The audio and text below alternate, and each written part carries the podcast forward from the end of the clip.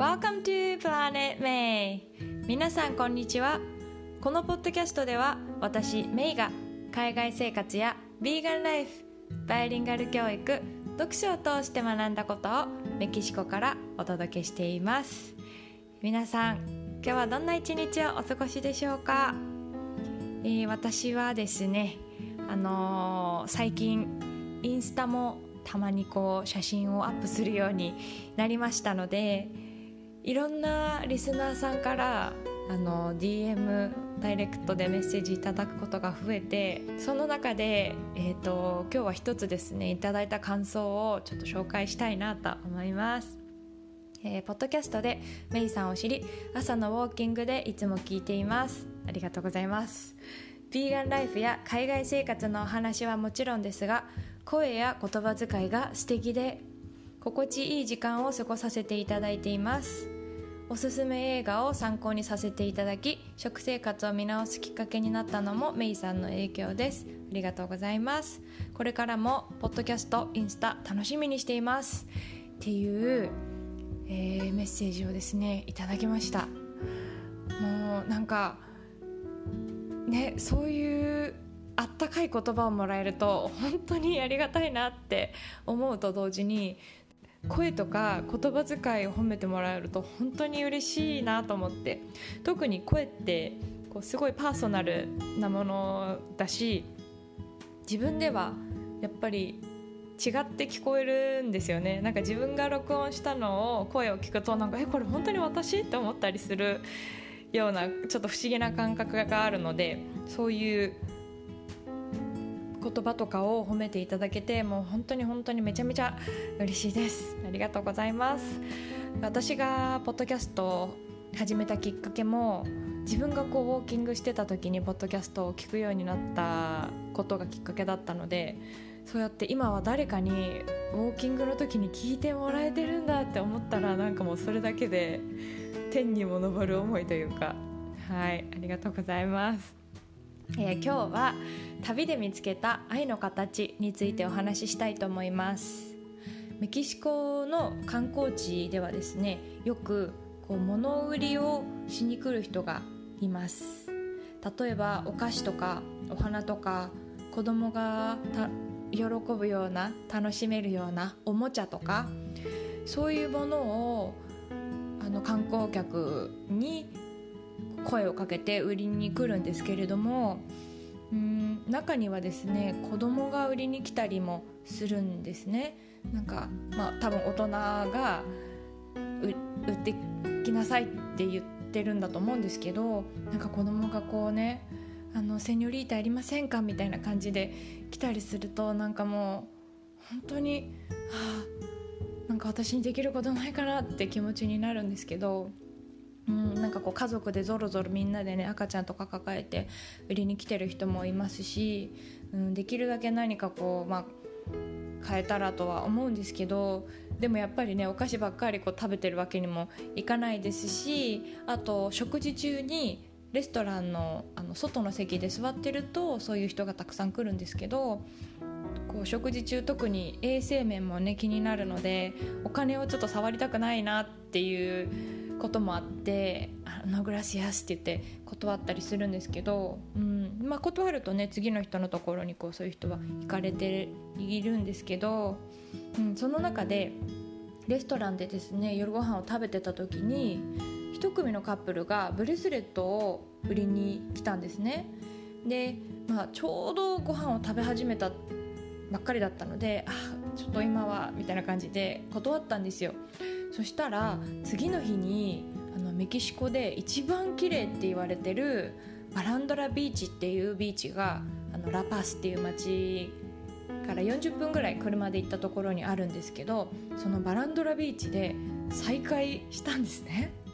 まあ、再会って言っても私が勝手にそのカップルを覚えてただけで向こうは全然あの覚えてなかったんですけどで、まあ、私ちょっと昔からあの人を観察しちゃう癖がありまして、まあ、小さい頃からこうすれ違う人とかの顔とかねあの服装とかをこういつも見ちゃうんですけどであこのこの人たち昨日もあったみたいな感じで、まあ、勝手に覚えてたんですけどで、まあ、その時はビーチでもうととにかくまったりしてたあの何にもしてない時間だったのであこれはきっと何かなんだろうご縁だと思ってそのカップルといろいろお話をしたんですけどスペイン語と英語で、あの話しているカップルでハンドメイドのアクセサリーを2人で作って売ってるんですけど琥珀あの木の樹液が化石になったものを使ったピアスだったりとかあと海で見つけた貝を、えー、ブレスレットにつけてたりとかとっても素敵なあのものが多かったんですけどその彼女がですねドイツ出身っていうことでで彼はコロンビア出身っていうふうに言ってたんですね。で、まあ、メキシコで出会ったのって聞いたらなんとペルーにバックパッカー、まあ、旅行してた時に出会ったそうなんですね。で一時は2人ともあのそれぞれの国に帰ったそうなんですけど、まあ、コロナでこう一緒にねそれこそドイツにいるとかコロンビアにいるっていうのが難しいからあの2人が滞在しやすいこうノマド生活しやすいメキシコに数ヶ月いるんだよねっていうふうに言っててでそれでまあ2人で手作りのアクセサリーを作って売ってて、まあ、オンラインストアもあるんだよねっていうようなと教えてくれてなんかあのえそんな生き方があるんだって、まあ、衝撃を受けたんですね。で、まあ、このコロナのコロナ禍でこうそんな時に旅行してるのってこうえって思う人もねいるかもしれない、まあ、いるのかなって思うんですけどでもまあ私はこう家族のもとを離れてなんか愛する人と一緒にいることを選ぶしかもすごい若いんですよ。20代多分前半前半ぐらい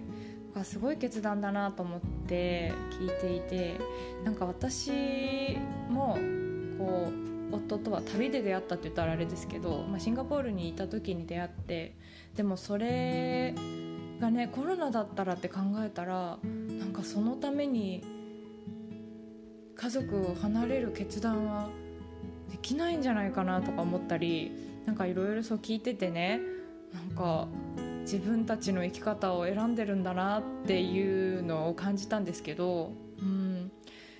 えっと、昔ベトナムにバックパッカーで行った時に出会ったマレーシア人の子がいるんですけれども結構こう女の子同士だと恋バナをねあのどこの国のことでもやっぱ恋バナって盛り上がるんですよね。でその子となんか今好きな人いるのみたいな話をしてた時にその子もバックパッカーして来てたんですけどそのベトナムに来る前にえーと本当に1日か2日ぐらい出会ったなんかオーストラリア人の人がすごくいい人だったんだよねってなんか話がすごく合う人だったんだよねって言ってたんですよね。でまあでももうオーストラリアに帰るだろうから会えないだろうなっていうふうに言っててでもその時は私もうまあでもご縁があったらきっとね会えるんじゃない？みたいな感じの話をしてたんですけどで彼女とは結構こうあの SNS とかでもつながってるので頻繁にメッセージをしたりとか、まあ、私が、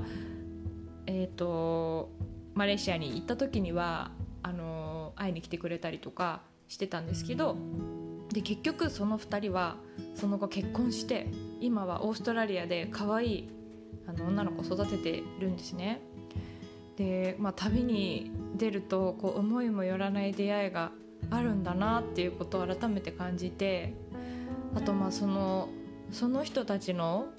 ストーリーをね聞くことができてやっぱ人それぞれの自分らしい生き方を実践している人たちと話せるっていうのはね、まあ、こう自分の中にあった枠なんかこうこうでなきゃいけないっていうかこれが、まあ、当たり前だみたいな枠がどんどんこう崩されていくなっていうふうに、うん、思っています。で今はねこうもちろん愛する人家族とかに同じ国にいても簡単に会えない人もすごく多いと思うんですよねでもこう会えないからといって大事に思ってないわけじゃ全然ないし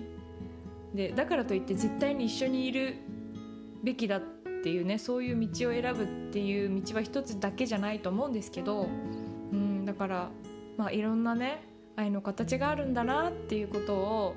えー、知った出来事でした。はい。今日も最後まで聞いてくださってありがとうございました。